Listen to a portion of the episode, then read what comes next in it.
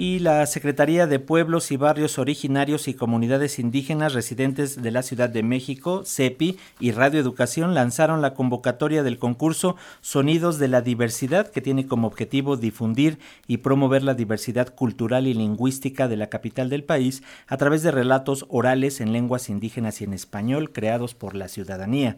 Y bueno, para conocer los detalles de esta convocatoria, vamos a platicar esta mañana con la doctora Laura Ruiz Mondragón. Ella es secretaria de Pueblos y Barrios Originarios y Comunidades Indígenas Residentes en la Ciudad de México y con el maestro Gabriel Sosa Plata, él es director general de Radio Educación. Buenos días, doctora Laura Ruiz, ¿cómo le va? Bienvenida. Muy buenos días, Sandy, Muchísimas gracias, muy buen día. Y también, maestro, ¿cómo estás? Bienvenido, buen día. ¿Cómo estás, Francisco? Paquito, buenos días. Qué gusto saludar. Saludo también con mucho gusto a la doctora Ruiz Mondragón y por supuesto a las audiencias. Muchísimas gracias, doctora. En primer lugar, ¿nos puede detallar en qué consiste esa convocatoria? Claro que sí. Primero agradecer a Radio Educación, al maestro Gabriel Sosa, que siempre nos abren sus micrófonos para difundir los trabajos que hacemos en la Secretaría. Quiero decirles que este, esta convocatoria tiene un antecedente en julio del año pasado, cuando Radio Educación y la CEPI nos eh, unimos para mm, unimos fuerzas y firmamos un convenio para que eh, impulsar el uso de las lenguas indígenas en los medios de comunicación públicos de la ciudad. Y por ello hoy estamos convocando, salió a la luz pública la convocatoria en Sonidos de la Diversidad. Y conocemos que van a haber varias formas de participar. En sí vamos a poder participar eh, a través de nuestros relatos en español, pero también en alguna de nuestras lenguas. Así es. Van a poder participar mujeres y hombres mayores de 18 años, ¿no? Y bueno, eh, como saben ustedes, el objetivo es promover la diversidad tan rica cultural y lingüística que tiene la Ciudad de México. En esta ciudad se tienen se hablan más de 55 de las 68 lenguas indígenas. Y efectivamente van a, participar eh, grabando todas las personas que tengan interés tanto en lengua indígena como en español. Eh, y deberán grabar una un audio, un relato que muestre de manera particular eh, la diversidad eh, cultural y lingüística y que se muestre la lengua materna, sus tradiciones, sus, sus experiencias. Y como les repito, el audio puede ser en lenguas indígenas o un audio en español. Los temas, eh, doctora, son eh, ser bilingüe, por ejemplo, en la Ciudad de México, los sonidos de mi pueblo, la sabiduría y consejos de mis ancestros, la resistencia y fortaleza ante situaciones de discriminación y la ciudad de igualdad que sueño. Sin duda, la oralidad que muchas veces parece que queda perdida es lo que nos va a quedar como un registro de la historia eh, sonora que tenemos aquí en la capital y que es muy rica. Así es, y pues Radio Educación tendrá... Eh, un papel muy importante en la difusión de, de los resultados y de los productos que arroje este, este gran concurso. Eh, los proyectos eh, se van a recibir, las propuestas desde ya, desde el pasado 21 de febrero hasta el 22 de abril de 2022 de este año. Muy bien, maestro Gabriel Sosa Plata, coméntanos qué, cuál es el papel de Radio Educación. Ya nos dice la doctora que va a ser parte de esta difusión, pero ¿qué más va a participar?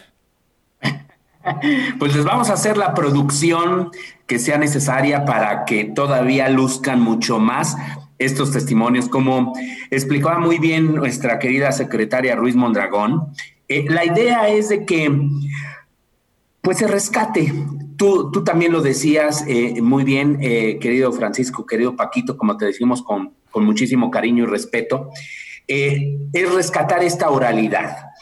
Ahí están las temáticas que son muy diversas. platicando con, con, el equipo de, de CEPI, pensábamos que una manera muy sencilla pues era hacer este tipo de relato de unos tres minutos con algunas de estas temáticas y, que sea algo muy espontáneo. Incluso la manera en la que se ha pensado eh, que se pueda enviar estas producciones, estos relatos eh, sonoros, pues es muy, es muy fácil, se puede enviar por WhatsApp, por correo electrónico, por ejemplo, y y ya una vez que nosotros tengamos, eh, tanto CEPI como Radio Educación, estos relatos, pues ya se hará una, una selección y demás. Eh, y por supuesto habrá también eh, ganadores, ¿no? Primero, segundo y tercer lugar. Estamos por definir los, los premios. Estamos todavía iniciando, como se dice, un año fiscal y un año presupuestal, pero estamos también en eso. pero más allá de esta circunstancia, la idea es que participemos y rescatemos toda la enorme riqueza de nuestras lenguas indígenas que tenemos aquí en la Ciudad de México y como bien lo ha explicado la doctora Ruiz Mondragón en otras entrevistas que se han tenido aquí en Pulso, pues aquí se hablan en nuestra ciudad. ¿Cuántas, cuántas eh, lenguas nos has dicho que, se hablan, eh, querida doctora? Bueno, pues cuando menos 55 de las 68 lenguas indígenas nacionales. Hay cerca de 150 mil personas en la Ciudad de México que hablan alguna lengua indígena. Pues ahí tienes, eh, querido Francisco, eh, hay una enorme riqueza lingüística y de esta manera, pues ambas instituciones consideramos que es un buen momento para seguir hablando de estos temas, para impulsar esta preservación de estas lenguas y más considerando pues el inicio de este decenio de las lenguas indígenas. Sí, y sin duda cuando andamos por las calles, cuando andamos en algún barrio, en alguna localidad de nuestra Ciudad de México, de repente nos detenemos, escuchamos y empiezan a platicar diversas cuestiones, alguna historia, algo que no conocíamos de ese lugar en específico o algo de la propia comunidad que se queda ahí perdida en el aire y ahora que pueda ser a través de la oralidad algo tan importante ahorita y poderlo preservar para las futuras generaciones. Así es. Y recalcar efectivamente, como dice el maestro Gabriel Sosa, este concurso se hace en este contexto del convenio que firmamos ambas instituciones el año pasado, pero también lo hacemos en el contexto de una de las eh, tantas actividades que tendremos en la Ciudad de México en el marco del Decenio Internacional de las Lenguas Indígenas que inició este 2022 y que concluirá, pero queremos que, que siga, concluirá en 2032. Entonces, en eso estamos con esta actividad. Vamos iniciando este año y seguramente estaremos informando y si nos da oportunidad Radio Educación, pues seguiremos anunciando las distintas eh, actividades que llevaremos a cabo durante este año. Muy bien, doctora, muchas gracias. Eh, maestro Sosa, ¿podrías ampliarnos un poquito este convenio de colaboración para introducir e impulsar el uso de las lenguas indígenas en los medios de comunicación públicos aquí en la Ciudad de México? ¿En qué consiste? ¿Qué vamos a escuchar? Pues fundamentalmente es un, es un convenio de intercambio de, de producciones y, de apoyo también a algún tipo de coproducción. Eh, eh, recordarás que en la Bienal del año pasado hicimos incluso una transmisión de varias horas, creo que fueron 10 horas continuas, que se hicieron a través eh, de la frecuencia de amplitud modulada y fue una coproducción CEPI Radio Educación con el fin de promover las, las, lenguas, las culturas que tenemos en nuestra, en nuestra ciudad.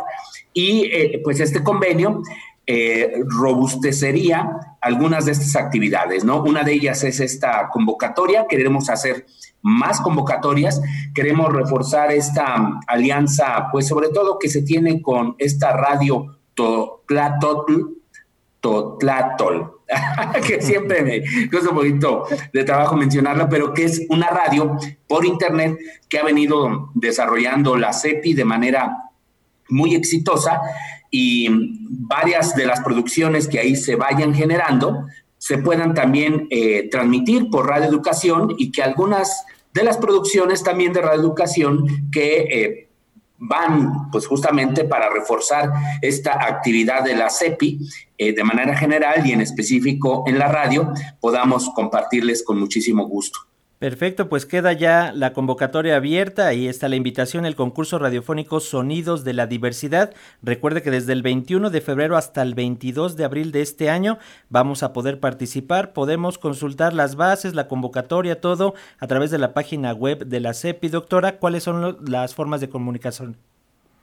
Bueno, por supuesto, en, la página institucional y por supuesto en www .cepi.cdmx.gov.mx y en las eh, ligas que tenemos de radio educación ahí estaremos este recibiendo eh, todos estos audios o a través de WhatsApp. La información estará en la página institucional de la CEPI y seguramente también en Radio Educación.